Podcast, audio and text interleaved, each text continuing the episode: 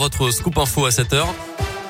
Bonjour Colin. Bonjour Mickaël, bonjour à tous. Et à la une aujourd'hui, durcir le ton pour sauver les fêtes de fin d'année. C'est l'objectif du gouvernement face à la cinquième vague de l'épidémie qui déferle sur l'Europe en ce moment. Chez nous en France, encore plus de 32 000 cas positifs hier. Olivier Véran va annoncer de nouvelles mesures restrictives. À la mi-journée, on devrait notamment savoir à quelle catégorie de la population la troisième dose de rappel sera ouverte dans les prochaines semaines, peut-être à tous les adultes. Le délai d'écart entre le dernier vaccin et la dose de rappel pourrait être ramené de 6 à 5 mois. La validité du test anti-Covid pour les non vaccinés qui veulent profiter du pass sanitaire devrait lui passer de 72 à 24 heures. Euh, le gouvernement veut en tout cas faire peser la contrainte sur les Français qui ont fait le choix de ne pas se faire vacciner.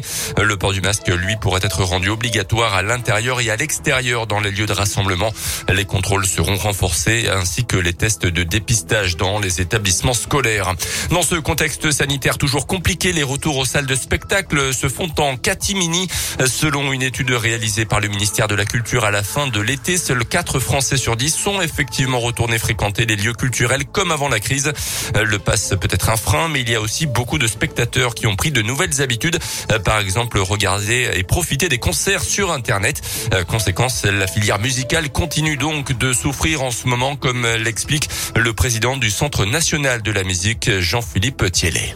Il y a quelques artistes, euh, quelques salles sur l'ensemble du pays qui euh, remplissent très bien. Mais c'est irrégulier, c'est imprévisible et ça ne change rien au fait que, en moyenne, on vend à peu près la moitié de billets en ce moment que ce qu'on vendait en 2019. Et en plus, les billets qui se vendent en ce moment, c'est plutôt des billets pour la fin 22, voire 23. Pour les grands stades, les grandes arénas, les grandes manifestations internationales avec des prix plutôt plus élevés. Donc ça signifie que les manifestations en ce moment, dans des petites jauges, pour des artistes qui sont pas les stars internationales, eh ben c'est dur. Dans l'étude du ministère de la Culture, 46% des personnes interrogées déclaraient avoir pris l'habitude d'accéder aux œuvres via des moyens numériques. Dans le reste de l'actualité, ce drame au large de Calais dans la Manche. Hier, au moins 27 migrants sont décédés dans le naufrage de leur embarcation de fortune. Les victimes tentaient de rejoindre la Grande-Bretagne. Emmanuel Macron a assuré que la France ne laisserait pas la Manche devenir un cimetière. Quatre passeurs présumés ont été interpellés. Une réunion de crise a lieu dans la matinée à Matignon. Un millier de places d'hébergement en plus en 2022 pour les femmes victimes de violences, le déploiement de 5000 téléphones grave danger ou encore le lancement au mois de mars d'une semaine de l'égalité à l'école entre les filles et les garçons.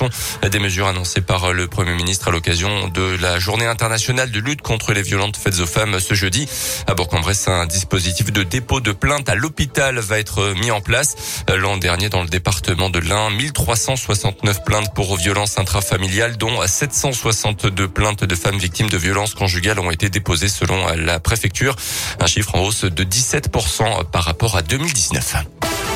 On termine avec le foot et la Ligue des Champions, cinquième journée de la phase de groupe et le Paris Saint-Germain battu, mais qualifié quand même pour les huitièmes de finale. Le PSG dominé par Manchester City 2-1. Malgré l'ouverture du score d'Mbappé, les Parisiens assurés de terminer deuxième de leur groupe. Ce soir, place à la Ligue Europa avec notamment à 21h le déplacement de Lyon en Suède sur le terrain de Brondby. Merci beaucoup Colin Cotte. Le prochain scoop info dans 30 petites minutes.